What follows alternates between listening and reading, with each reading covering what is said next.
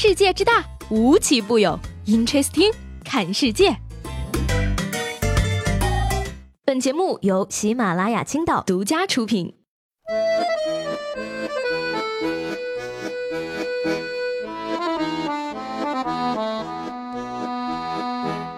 Hello，各位好，欢迎收听本期的 Interesting，我是西贝。这个周末呀，可以说是发生了很多的大事儿呢。首先就是青岛下雪了，嗯，这个二十七号晚上的青岛呢，就仿佛是一个大型的车辆鉴定现场。马路上那些爬不上坡的大滑道，需要靠人推才能前进的汽车宝宝们，仿佛在拼命嘶吼着告诉你：不要买我，不要买我，不要买我呀！除了青岛呢？这几天呀，网络上也很热闹。首先呢，就是韩媒报道说呀，神仙姐姐刘亦菲和宋承宪已经于二零一七年的年末分手。而微博博主艾特今天刘亦菲宋承宪分手了吗？这位粉丝每天打卡，等了好久，终于等到了今天，使命完成，终于毕业。所谓念念不忘。必有回响啊！追星的朋友们，只要犯的足够久，何愁爱豆不分手啊？除此之外呢，还有网友用监控视频爆出了陈翔、毛晓彤的分手真相。总结起来呢，就是陈翔出门一夜未归，第二天带着江凯彤回家，没想到进家没一会儿，毛晓彤突然工作结束回来了，江凯彤仓皇逃走，最后毛晓彤发微博之后连夜搬家。Amazing，不是我说的啊，你们就该学学人家毛晓彤，四年感情啊，发现出。轨到分手搬走，一共才仨小时，快刀乱麻，及时止损，还给渣男留了足够的脸面。小姐姐真是超帅的，三个小时不到就把家都搬完了，我真的很想认识一下毛晓彤的搬家公司呢。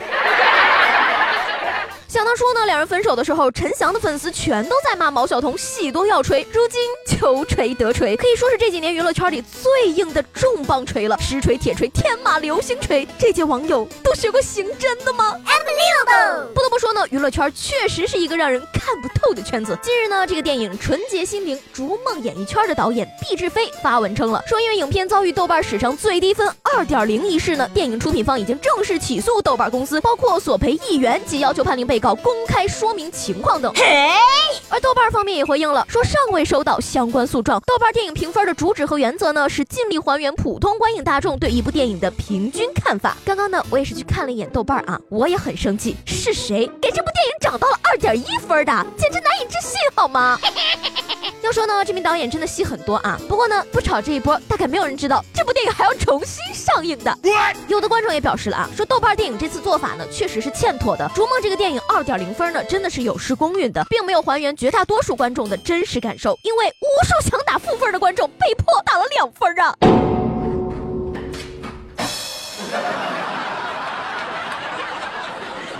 可能是最近这些乱七八糟的事情太多了，居然也牵连到了微博。嗯，一月二十七号呢，北京市网信办针对新浪微博对用户发布违法违规信息未尽到审查义务，持续传播炒作、导向错误、低俗、色情、民族歧视等违法违规有害信息的严重问题，约谈了该企业的负责人，责令其立即自查自纠，全面深入整改。而新浪微博负责人也表示说了呢，将严格落实网信部门管理要求，对问题突出的热搜榜、热门话题榜、微博问答功能、热门微博榜、明星和情感板块、光唱头条栏目、情感板块暂。时下下线一周进行整改，下线时间呢从二零一八年的一月二十七号的二十一时至二月三号的二十一时。